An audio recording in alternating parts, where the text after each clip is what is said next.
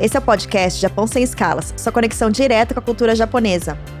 E eu sou a Tatiana Oki.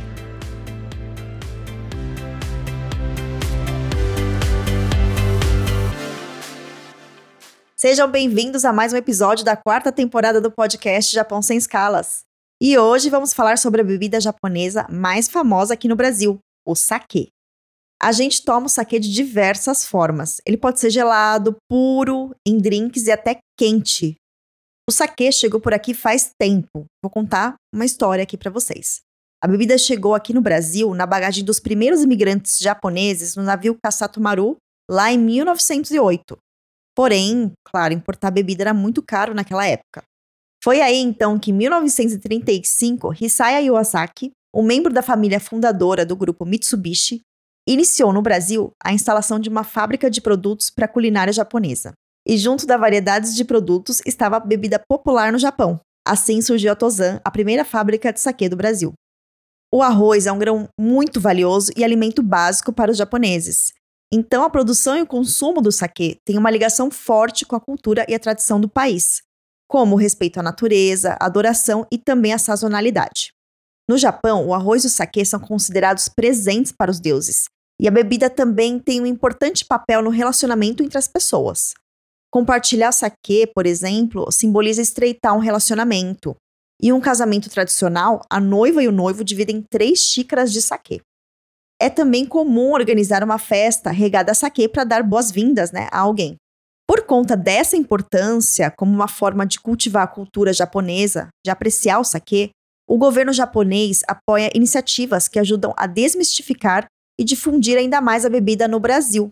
A Japan House de São Paulo, por exemplo, já realizou diversos eventos para falar sobre o saquê, a cultura, sua história e influência. Bom, e para nos conduzir pelo esse universo da bebida mais popular do Japão, recebemos hoje aqui no podcast Japão Sem Escalas o fundador da Mega Saque, Fábio Ota. Ele é o único brasileiro com certificação de Master Saque Sommelier. Ele tem 10 títulos relacionados com saque, alguns brasileiros, mas a maioria são títulos internacionais, do Canadá, Estados Unidos, Japão e Reino Unido. Fábio San, seja bem-vindo ao podcast Japão Sem Escalas. Bom, a gente está muito feliz da sua presença aqui hoje. O Fábio é um mega expert aí na área de saque. E conta aí pra gente a sua trajetória, como que você chegou a curtir tanto o saque a ponto de abrir sua loja e ser uma referência no saque aqui no Brasil? Ah, legal. Bom, é, basicamente assim, eu sempre fui é, de empresas multinacionais, nunca tinha nada a ver com bebida e comida, eu só gostava muito de ir para restaurantes comer e beber. Eu sempre viajei muito para o Japão, só para fazer isso. Então, tudo que era turismo meu era em volta de comida e bebida. Não só Japão, Europa, assim, a gente ia atrás dos vinhos, para beber, para comer bem e tal. Eu sempre amei o Japão. Aí, é, eu sempre fui sócio de empresa multinacional, 12 anos, é, fazendo fusões e aquisições. E aí eu comecei a viajar nas férias, né, e fazer cursos no exterior sobre saque. Hoje eu tenho 11 certificações internacionais de saque. Aí eu sou o único Master Saque Sommelier do Brasil, são 15 no mundo hoje. Então aí foi uma questão de começar a estudar algo que eu já gostava muito e depois, há uns dois anos e meio, eu me aposentei do, do, desse universo multinacional e aí eu comecei com a mídia social, tanto no Facebook quanto no Instagram. Então hoje o Mega Saque no Facebook tem mais ou menos uns 72 mil seguidores e no Instagram a gente está próximo de 15, 15 mil. É, no começo eu botava conteúdo sobre saque em língua portuguesa sempre, né? E eu vi que tinha muito retorno das pessoas. As pessoas perguntavam onde é que eu compro? Poxa, esse saque aí, como é que é? é vem para o Brasil e tal. E aí eu falei, poxa, tem um negócio aí atrás, né? Porque é, eu já estou estudando saque. E agora tem, eu vejo que tem demanda. E aí eu comecei a ter a ideia de tornar isso um negócio. Viajei para o Japão várias vezes entre 2019 janeiro de 2019 e até o início da pandemia, em fevereiro, março de 2020, eu fui sete vezes para o Japão é, para fechar os contratos com os produtores. Nesse período, nesses quatro últimos anos, eu visitei mais ou menos uns 120 produtores, mas tem bastante, tá? Tem uns 1.200, 1.300. Então, assim, na verdade, eu só conheci 10% de todos eles. E desses 120, eu escolhi sete produtores para trazer oito rótulos diferentes aqui Brasil.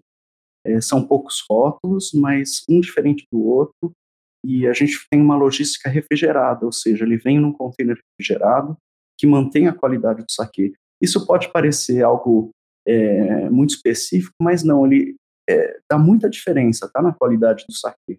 O saquê é uma bebida muito frágil, se comparada com outras bebidas, assim. é, então ela não pode, é, o saquê não pode ter incidência de luz, né, raios ultravioleta, e também temperaturas.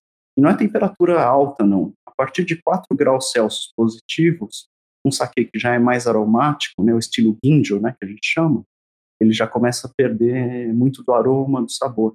Então a gente resolveu é, importar do jeito certo, que é com container refrigerado, depósito refrigerado aqui no Brasil.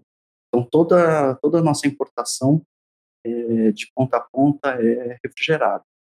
E aí a gente abriu a importadora.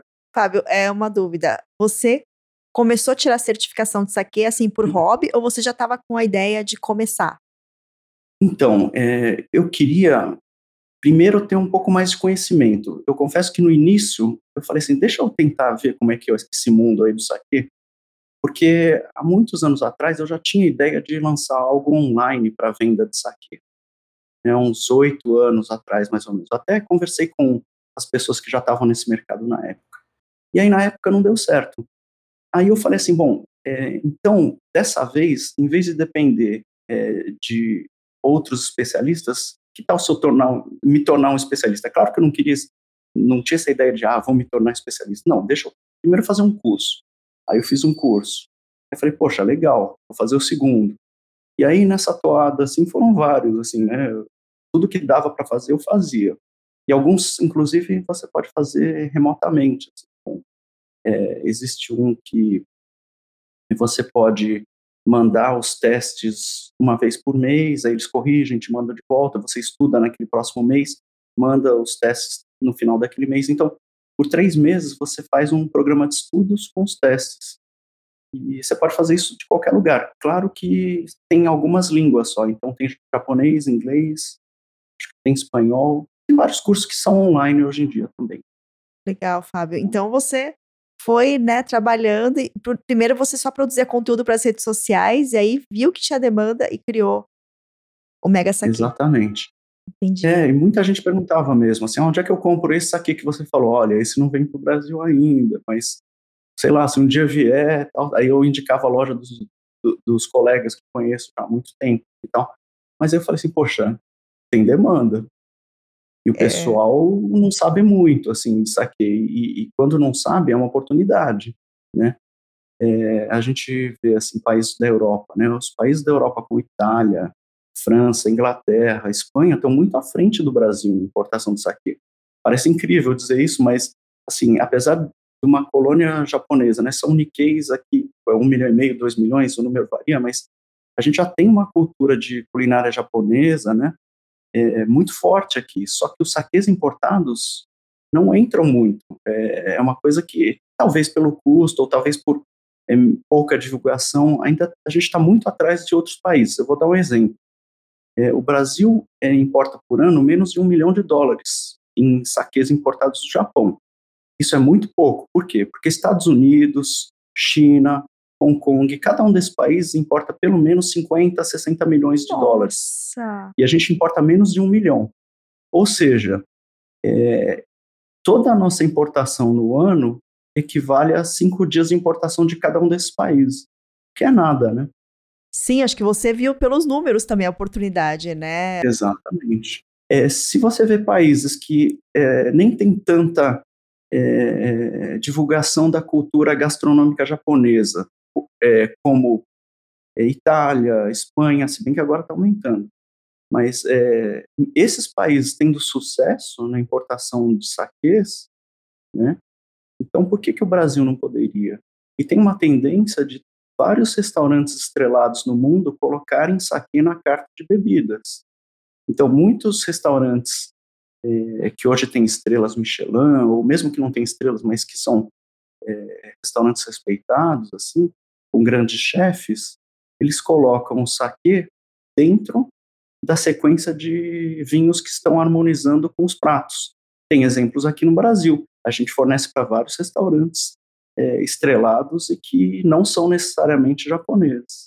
Olha só. Agora vamos, olha, sabe, você não tem noção. Para fazer essa roteiro, eu coloquei um monte de pergunta, porque eu tenho muita curiosidade, né? Eu gosto de beber, não vou mentir, e, e realmente o saque é um universo meio novo pra gente, né? Normalmente, é, pelo menos as minhas experiências tomando saque foi ou no Japão ou em restaurante japonês aqui no Brasil. Então, uhum. eu queria saber, assim, sabe? Vamos dizer assim, a gente que tá mais recluso em casa, como que harmoniza o, o saque, assim? Dá para comer com queijo? Como que é? Legal. Então, a, a, primeira coisa que eu queria comentar é assim: não existe um saque. É igual vinho, né? A gente fala assim de vinho, mas vinho é um negócio super diverso. E o que eu mais ouço aqui na nossa sede, na nossa loja, é de pessoas que vêm, experimentam os sete, oito saques diferentes que a gente tem, e aí eles falam: Nossa, não sabia que saque era tão diferente assim. Diferente um do outro, inclusive. Então não existe assim, ah, eu gosto de saque, eu não gosto de saque. Sempre vai ter um saque que vai te agradar, isso eu tenho certeza, tá? E aí você perguntou de harmonização. É, se você pegar a nossa linha de saques, existem saques mais secos, mais aromáticos, e aí mais leves e mais encorpados. Então, quando você fala, por exemplo, em harmonização de queijo, é, funcionaria, por exemplo, um saque que seja um pouco mais encorpado e que é, seja um pouco mais seco. E depende do queijo também. É, tem um, desses, é um dos nossos saques aqui que a gente fez um evento uns dois meses atrás é, para 52 empresários. Nós enviamos três garrafas de saque para cada um e aí junto foi um kit com queijos, é, botarga, né, o caraçumi, é, embutidos de um restaurante aqui famoso de São Paulo. Aí cada saque foi melhor com um tipo de comida. Então, esse nosso saque, que é o, Tokocho Karakuchi, ele, que é bem seco, ele foi super bem com a botarga e foi bem com o queijo de ovelha curado. E isso é legal, né? Porque quebra o paradigma de que saque, primeiro, saque não é uma coisa só, tá? E saque é bom com comida oriental. É bom com comida oriental, mas é bom com tudo, na verdade. E aí, por que, que ele, ele vai com um monte de coisa é, harmoniza bem com um monte de comida. Primeiro, por causa da baixa acidez. Quando você toma um vinho, um vinho branco, por exemplo, e aí você toma um saquê, é, provavelmente, assim, o saquê vai ter muito menos acidez do que o vinho branco. E, na média, isso já foi estimado em cinco vezes menos. Então, quando você tem uma bebida menos ácida, você tem mais facilidade de harmonizar com comida. É, por outro lado, o saque também tem umami. Quando eu falo umami na bebida, o pessoal acha estranho, porque umami é um conceito que nem na comida está muito claro, assim. Então eu costumo perguntar, então você conhece doce? Conhece salgado? Conhece azedo? Conhece amargo? Beleza, esses quatro você conhece. O umami é o quinto gosto. Nossa, mas eu não consigo é, sentir esse umami. Umami é tudo aquilo que te faz salivar, é aquele gosto gostoso que te dá vontade de continuar comendo quando você tem um queijo parmesão, é, quando você tem aquele katsuobushi, que é aquela raspa de bonito seco na, dentro de uma sopa ou dentro de um prato, aquilo te faz salivar, né? Que tem muito aminoácido. Então, é, o sake é a bebida que mais tem aminoácidos e por isso tem mais umami entre todas as bebidas. Então, é, tecnicamente, já é a bebida mais fácil de harmonizar. Olha só. Inclusive do que do vinho. E uma das coisas que eu ouvi também nos treinamentos que eu dou para as brigadas dos restaurantes, né, é, já me perguntaram assim, ah, mas ouvi falar que é, não vai bem com sushi, assim, saquei sushi vai muito bem, quem fala o contrário está errado, que é uma grande besteira. Por quê? Porque no conceito da harmonização existe, existem dois pilares, ou por similaridade ou por contraste. Por mais que se fale, ah, mas é arroz com arroz. Beleza, arroz com arroz também, por similaridade, harmoniza. E todos os restaurantes que eu conheço no Japão de sushi têm sake. Pode não ter vinho, mas sake vai ter. Tá? Então, eu acho que alguns mitos, assim, é, vem muito é, na toada daquilo, ah, o sake tem que tomar na caixinha. Aí tem gente que fala que tem que colocar sal. Pelo amor de Deus, assim, é, bebida boa não precisa de sal. Tá? A caixinha, se você for um, um bebedor de caixinha já há 20, 30 anos e quiser to continuar tomando na caixinha, o cliente sempre tem razão. pode continuar tomando, mas se você tomar numa taça esses saques que vêm refrigerados, estão com aroma lá em cima, bebe numa taça, você vai receber aquilo que você está pagando. Que é o quê? Um saque geralmente mais caro, é, ou um saque mais aromático, geralmente tem um custo maior, porque usa o arroz mais polido. É, é. E a botarga, né, é, karasumi na versão japonesa, seriam as ovas de tainha curadas. Né, e ele é um super Como que é? É aquelas bolinhas bem pequenininhas ou é aquela maiorzinha? É, é, a, é pequena, só que ela vem compactada. Ela vem, é, sim, geralmente ela é compactada, num, num, é compridinho, e aí vai se fatiando. Então, assim, é quase como uma estrutura de um queijo, assim. Olha! É um queijo curado, assim. Dá um Google nisso. Aí. Ele é bem salgadinho, assim, e, e vai muito bem com saquê. Geralmente nos bares no Japão, você, como, como aperitivo, tem muito, assim. Karasumi, que é essa alva de tainha curada. Karasumi.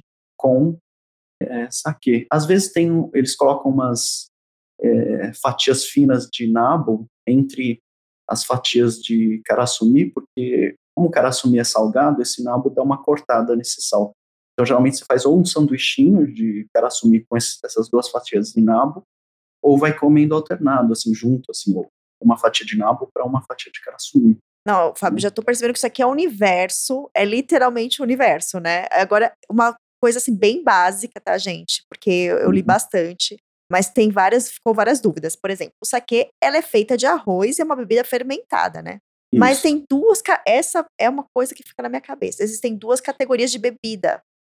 Então, como uhum. que é assim? Tem uma o, um saquê diferente do outro, assim, tem um, um mirim para cozinhar. É uma coisa que me confunde um pouco. Eu vou no mercado, tem o mirim, aí tem uhum. para beber, aí tem o de caixinha que você falou. Eu uhum. lembro que eu comprava no Japão de caixinha, mas eu nem não sei se vende no Brasil. Gente, caixinha tipo de leite, não é essa? Isso. Nós vendemos, é o nosso maior sucesso. Olha! É, a primeira, o primeiro container, é, nós trouxemos dois saques é, em caixa. Um, um, se esgotou muito rapidamente é, e está chegando mais, e o outro ainda a gente tem um pouco. É, e o legal é que, principalmente os mais jovens, adoram essa caixinha, né? Assim, quem é mais conservador tende a falar assim: ah, mas eu não vou no restaurante, vou uma caixa de. parece leite, vem. Né? Ele vai no Jardins, vai no Itaim, naquele restaurante chique, e até o dono do restaurante fica meio assim também de levar a caixinha. Só que não, está é, sendo o contrário, porque a caixa é bonita e, e aí as pessoas gostam, e é uma novidade também. Não que seja novidade, né? é, para quem conhece, já existe essa caixa lá no Japão, e tem importadoras que já traziam. É, só que o fato é que a gente está entrando em vários restaurantes ao mesmo tempo com as mesmas duas caixinhas. Então tá todo mundo vendo as caixinhas. E eles estão postando, aí vê a caixinha, quer tirar foto, posta. Então tá muito na moda. Fora isso, o saque é muito gostoso. Por quê? Porque na caixinha ele vem protegido de raios UV. Então não tem luz, não entra luz. Então se ele vem refrigerado, vem numa caixinha, além de ser mais barata a caixa do que uma garrafa, e, e o preço chega mais competitivo, o saque fica gostoso. E você perguntou das classificações, né? Existem várias classificações, tá? Mas é, basicamente a gente separa primeiro num grupo de saques comuns, que seria futsusho, né? Futsusho no Japão quer dizer uma bebida comum é, do dia a dia, que eu comparo muito com aquele termo de mesa, né? No vinho de mesa, então seria um saque de mesa. 60% do consumo no Japão é de saques de mesa, então a maioria do consumo é de saques mais simples para o dia a dia, e não é que seja ruim. Eu vou confessar que nos últimos quatro anos procurando por saques de mesa no Japão, pelos futsushos, eu tomei algumas coisas que eu não gostei. Alguma, alguns saques bastante alcoólicos, é um pouco fortes, né? É, só que esses que eu trouxe para o Brasil, eu gostei bastante. Um é bastante leve, o Miyako e o Banshunishi, que já é um pouco mais encorpado e seco. Então, é, 60% do consumo no Japão são desses futsushos. É, essa é a primeira categoria mais simples. E aí tem uma outra categoria dos premium, que se chama Tokutei Mei Shoshu, que é um termo que não precisa decorar, óbvio, mas é, lembrar que eles são os, os saques mais premium.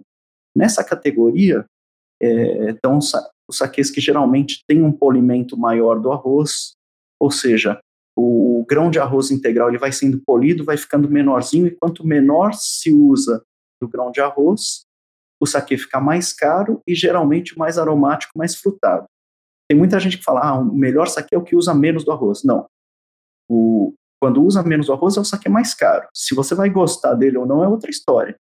É, o saque é mais caro e, portanto, que usa menos arroz, ele vai ser geralmente mais aromático, mais frutado. Aquele que usa mais do arroz e que é menos polido, ele geralmente é um saque com mais umami, tem mais acidez, é, que tem outros sabores que aquele frutado não tem. Tá? Então, depende muito do que você está procurando no saque.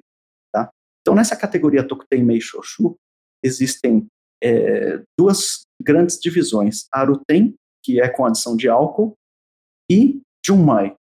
É, o Aruten tem uma adição de álcool etílico, tá?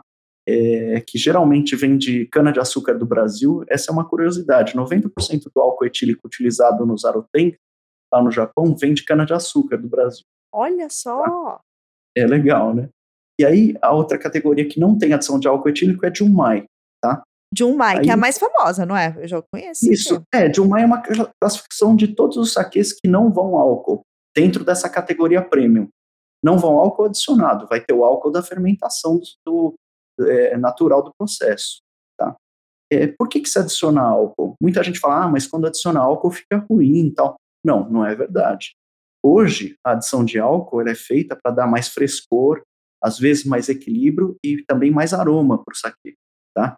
E geralmente é muito pouco que se adiciona de álcool, tá? No máximo 10% do peso do arroz em álcool. É, lá no passado, já se adicionou álcool para ganhar rendimento.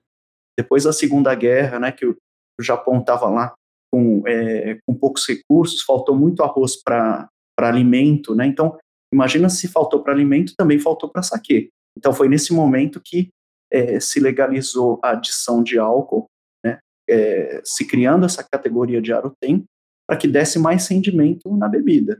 Naquele momento, talvez, é, o objetivo era ganhar mais é, produtividade, ali, ter, ter, uma produção maior, tá?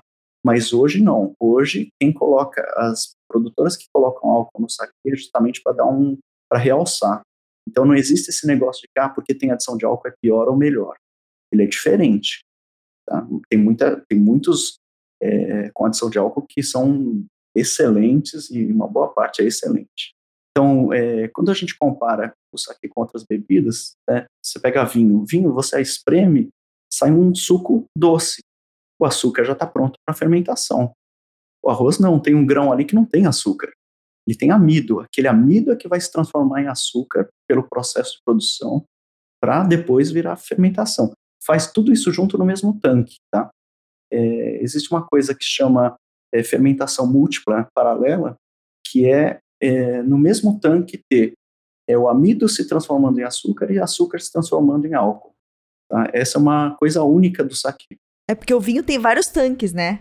Tem vários tanques. O saque também vai ter vários tanques ah. para várias, é, várias levas do, da bebida, mas é, se a gente imaginar uma leva de produção, vai ter um tanque para o chubo, que é o iniciador da fermentação, depois outro tanque para o morome, que é o mosto, tá? Então, nesse, morome, nesse tanque do morome, vão acontecer várias coisas ali.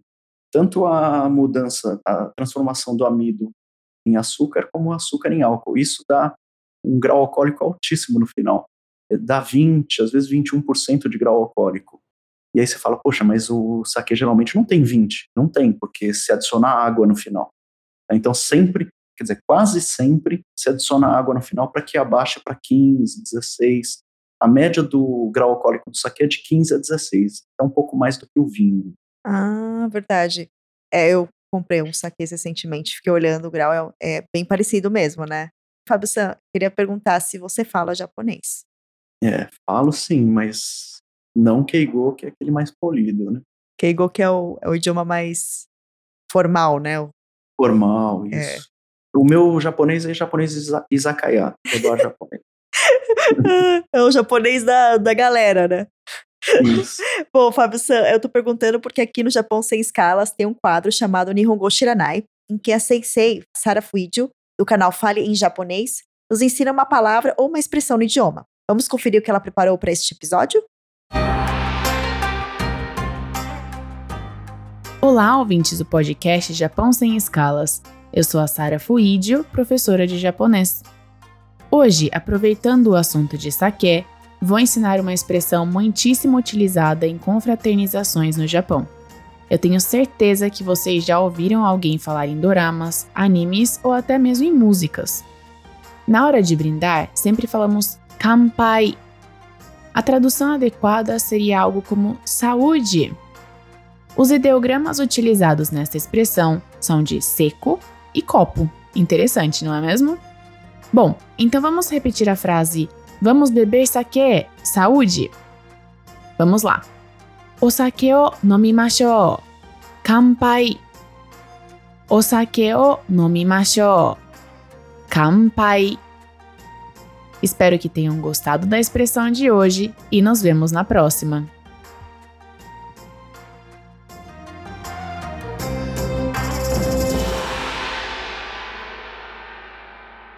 Bom, é a famosa frase, antes da gente beber, a gente fala campai, né?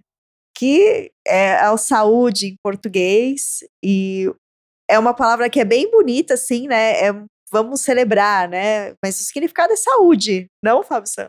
É isso mesmo. É, tanto que quase todo o meu texto ou qualquer post que eu faço, o final é campai. Porque, afinal, a gente está falando de uma bebida milenar é muito de cultura japonesa e está em todos os momentos de brinde, né? Então é um brinde mesmo, é uma celebração. E aí a gente fala kampai e toma.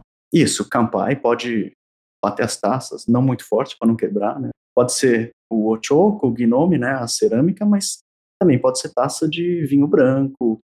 E aí todo mundo faz como o ocidental faz, né? Os outros países fazem de brindar.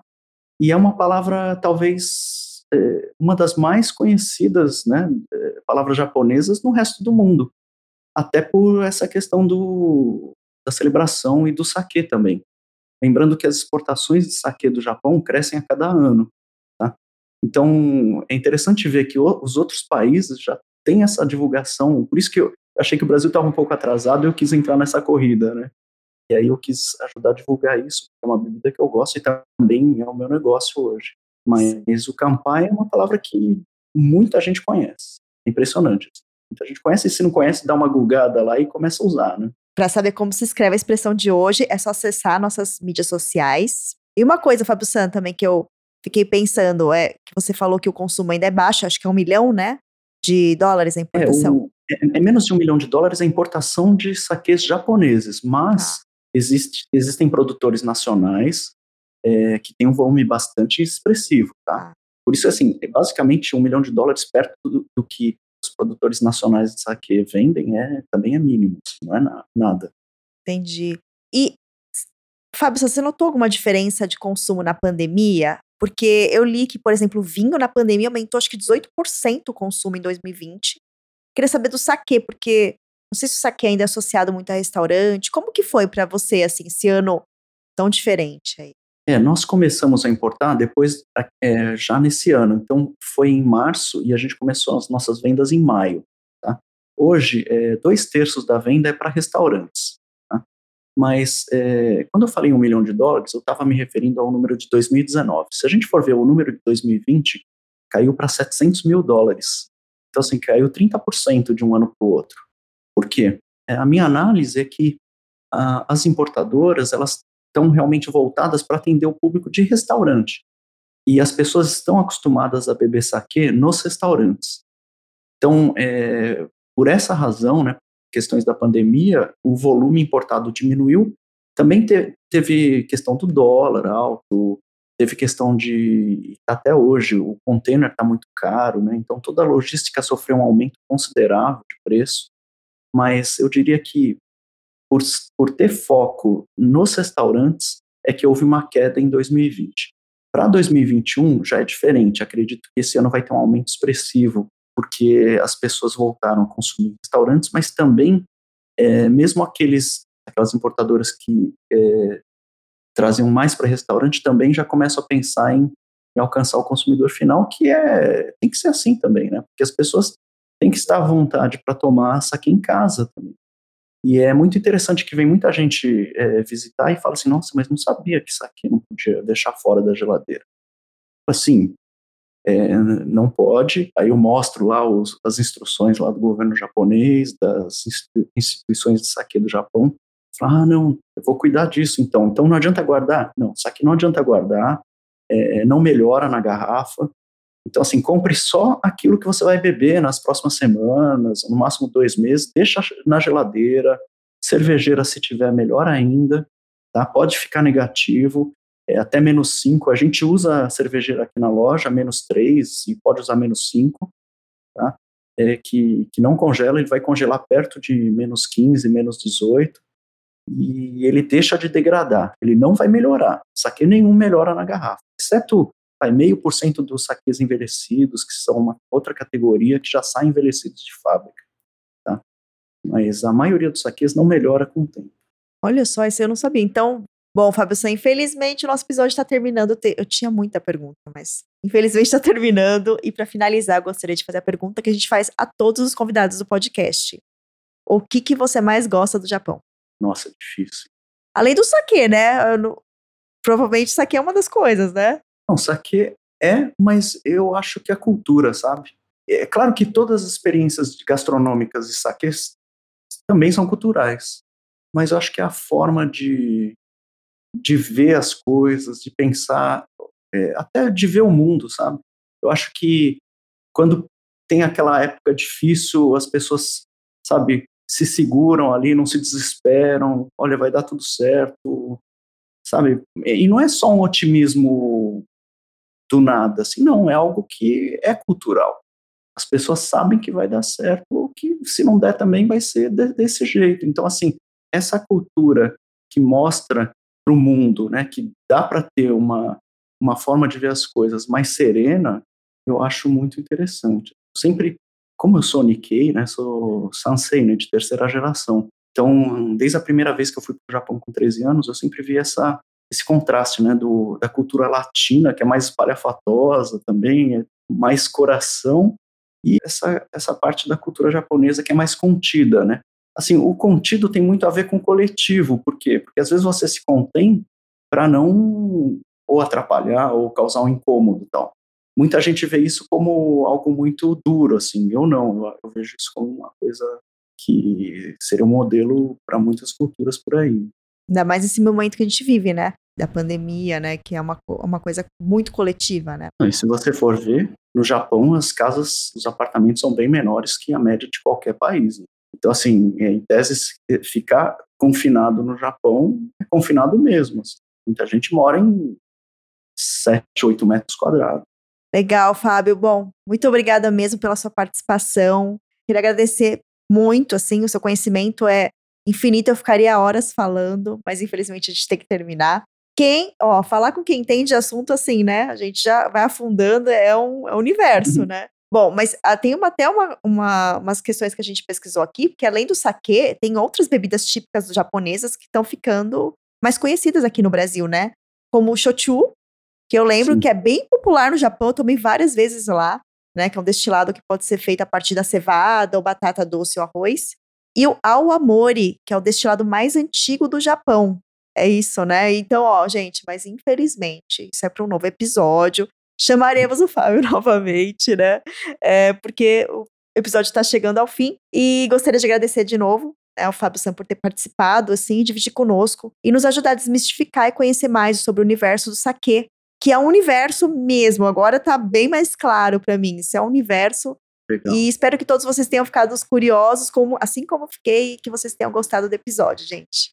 Fábio Sam, muito obrigada. Eu que agradeço e estou à disposição também para tirar dúvidas. É muito comum as pessoas entrarem com dúvidas. Quem quiser mandar dúvidas pelo Mega Saque, tudo junto com K lá no Instagram, eu mesmo respondo. Não sei até quando eu vou conseguir responder pessoalmente, porque a gente tem muito treinamento em restaurantes e, né, e a venda também que eu faço. É, mas tudo isso é um prazer para mim. Então, quando me perguntam, faço questão de responder. E não tem pergunta é, boba, porque nesse mundo de saque, assim, tem exceções para tudo e todo mundo precisa conhecer mais. É, todo mundo está aprendendo, inclusive eu. Legal, Fábio San. Bom, se vocês quiserem saber das novidades do podcast Japão Sem Escalas e dessa nova temporada, sigam a gente nas redes sociais. Estamos no Facebook, no Instagram e também no Twitter. Domo arigatou gozaimashita. Mata